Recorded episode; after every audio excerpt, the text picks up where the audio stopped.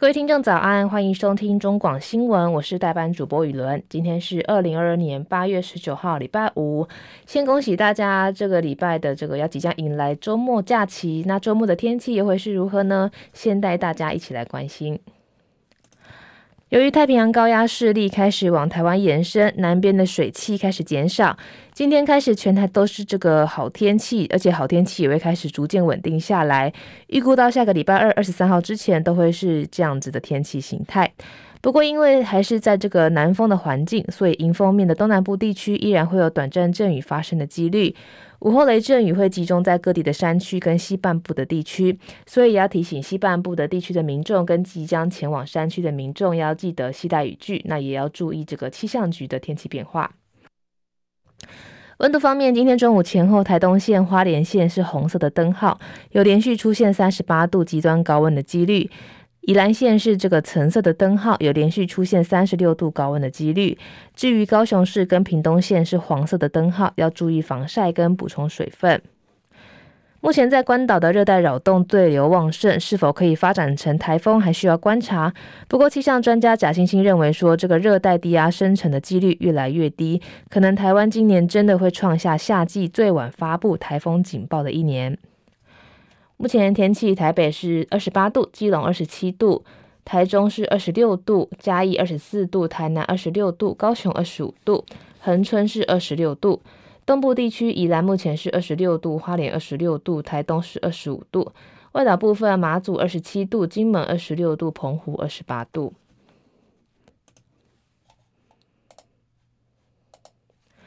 美股消息，因为网络设备供应商思科系统的销售预测乐观，有助于提振科技股的表现。同时，数据也显示说，美国的经济表现相对依然强劲。美股四大指数今天全面收高，包含道琼指数中场是上涨十八点，收在三万三千九百九十九点；纳斯达克指数中场也是上涨二十七点，收在一万两千九百六十五点；标普五百指数中场上涨九点七点，四千两百八十三点。费城半导体指数上涨六十七点，收在三千零三十七点。油价部分，国际油价今天大涨约百分之三，因为美国经济数据正面，燃料消费强劲，抵消其他国家这个经济成长放缓的疑虑。纽约商品交易所西德州中级原油九月交割价上涨二点三九美元，每桶九零点五零美元。另外，伦敦北海布伦特原油十月的交割价上扬九二点九四美元，来到每桶九十六点五九美元。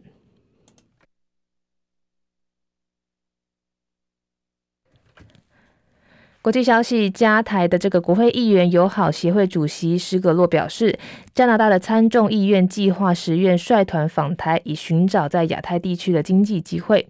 总理杜鲁道政府对此表示说，尊重议员访台的决定。施格洛告诉路透社说，加台的国会议员友好协会规划访台已经有一段时间。访台的目的不是要扰乱或是帮台湾跟中国大陆带来麻烦，而是关乎贸易、友谊以及加拿大在整个亚太地区的机会。立陶宛外交部今天召见中国驻立代办曲博华，抗议中方宣布制裁交通暨通讯部次长。以及这个停止双边交通的运输合作，立陶宛强调说，中国大陆的单方面决策缺乏正当性，违背国际法跟侵犯主权。另外，日本国家安全保障局长秋叶刚男昨天跟中共中央外事工作委员会的办公室主任杨洁篪在天津举行会谈，可能在摸索安排日本首相岸田文雄跟中国国家主席习近平举行会谈的可能性。根据日本产经新闻报道，日本政府表示，秋叶刚男跟杨洁篪在天津举行会谈之后，两个人都认为未来要持续的对话。报道表示，一般认为说，中日两国政府正在探索安排习近平跟岸田出席十一月十五、十六号在印尼巴厘岛举行的二十国集团 G 团体的这个领袖峰会期间举行双边的会谈。如果可以实现中日的领袖面对面会谈，这会是日本前首相安倍晋三在二零一九年十二月访问中国大陆以来，中日领袖首度的面对面会谈。年底大选进入最后倒数一百天，担任民进党台北市长参选人陈时中的竞选总部主委，前副总统陈建仁最近有不少的浮选行程。不过，国民党台北市议员王鸿薇却质疑说：“诶，陈建仁现在是现任的中研院基因体研究中心的这个特聘研究员，但是陈建仁却频频翘班，月领三十万的公费来浮选吗？”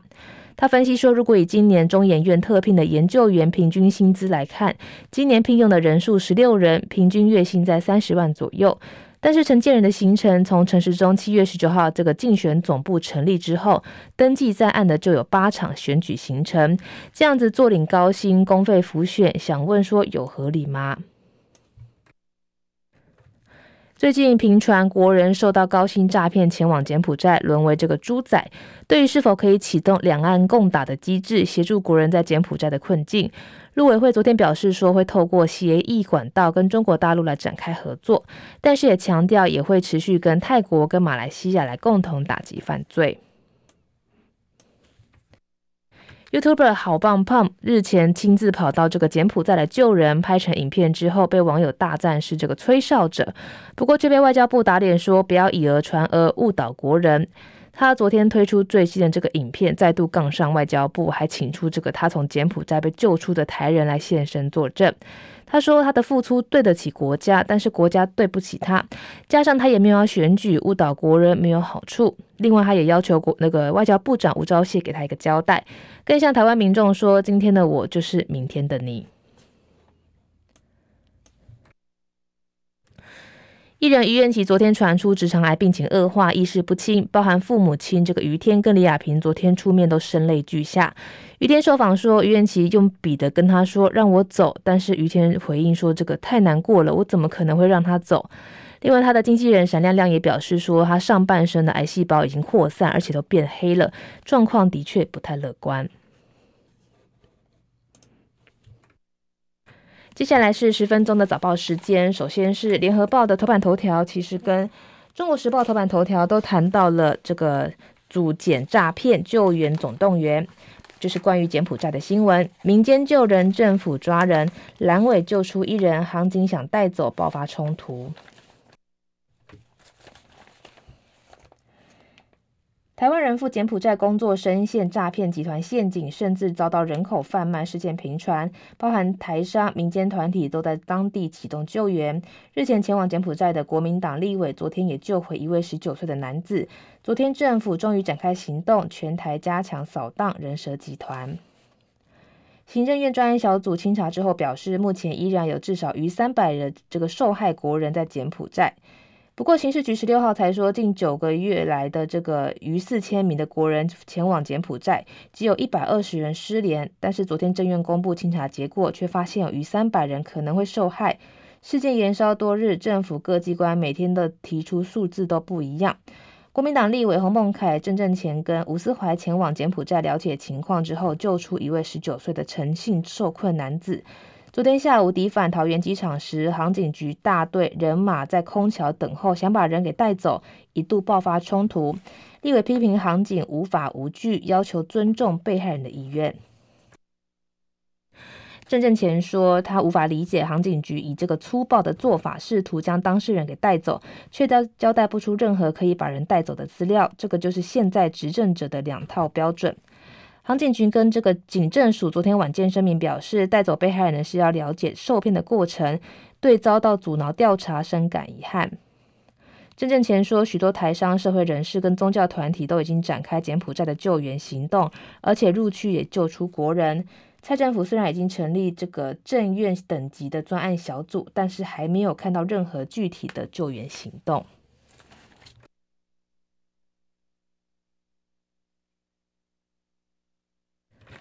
自由时报头版头条谈到了台美二十一世纪贸这个贸易战谈判启动，两国共同宣布首轮九月登场。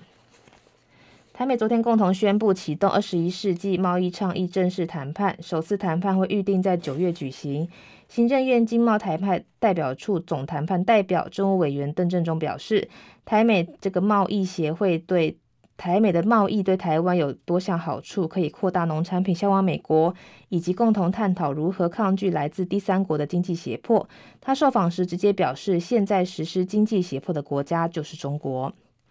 蔡英文总统昨天也透过脸书表示，启动台美贸易协议的谈判是深化台美经贸的关系非常重要的进展。台湾跟美国是共享理念的民主盟友。不只要在共同捍卫民主自由，更要持续深化经贸等各领域的合作关系。执政团都会持续努力，让台湾的经贸走向国际，让国家的经济体制更加强韧。邓正宗昨天召开记者会表示，将向美方建议在九月在台湾举行第一次的实体会议。不过具体的时间跟形式呢，还需要跟美方确认。讨论的内容包含贸易便捷化、中小企业等议题，将优先列入首次的谈判议题。美国贸易代表署则说呢，首次的谈判会预计在初秋登场。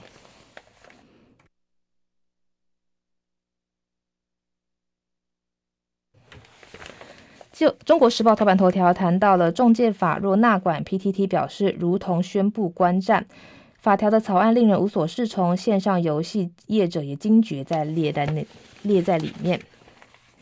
NCC 强推数位中介服务法，昨天邀请资讯储存线上平台服务跟工协会参加第三场的公开说明会，包含 Meta、Line、虾皮、网家跟工协会都有出席，质疑该法草案的这个条法条定义不清，让人无所适从。线上游戏业者昨天也惊觉发现被纳管，网络论坛 PTT 的法律顾问许哲仁说呢，如果将 PTT 纳入指定线上的平台，如同宣布 PTT 关战。根据草案的内容，目前在台市值呃市占超过百分之十及用户超过两百三十万的这个 Meta、脸书，还有 YouTube 都将被列为指定线上平台服务提供者，要接受最高规格的监理。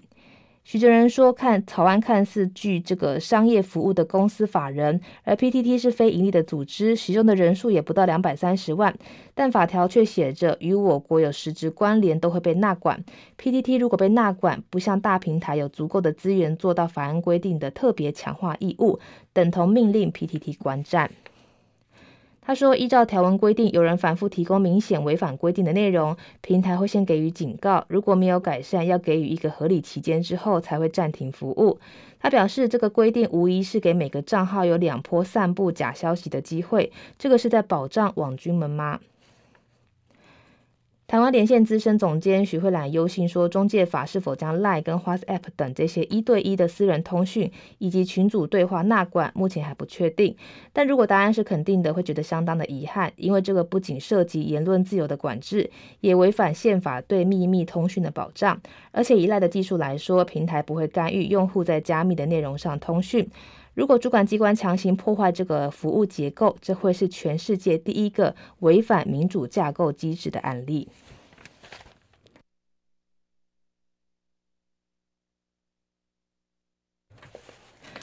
工商时报头版头条谈到了 Fed 续鹰，美元强势再起，公布七月例会记录，坚定升息抗通膨，美元指数盘中晋升到一百零七点一二。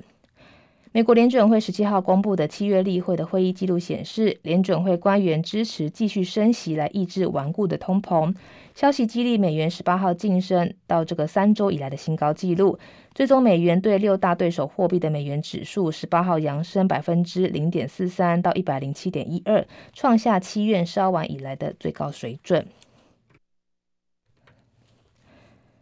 目前交易员预期九月的例会第三度升息三码的这个几率只有百分之四十，利率将在明年三月前升至顶峰百分之三点七，并维持在该水准直到年末。会议记录显示，联准会官员同意必须继续升息来压低通膨，但是暗示未来可能会放慢升息的步调。不过也表示短期之内没有降息的可能，粉碎近来外界对联准会二零二三年可能降息的这个预期。会议记录显示，联准会官员虽然讨论放缓升息的步调，但是交息短线降息的可能。部分官员认为，一旦联邦经济的利率达到限制性区域，将利率维持在该一水准一段的时间，确保通膨稳定的朝向百分之二的目标前进，是合适之举。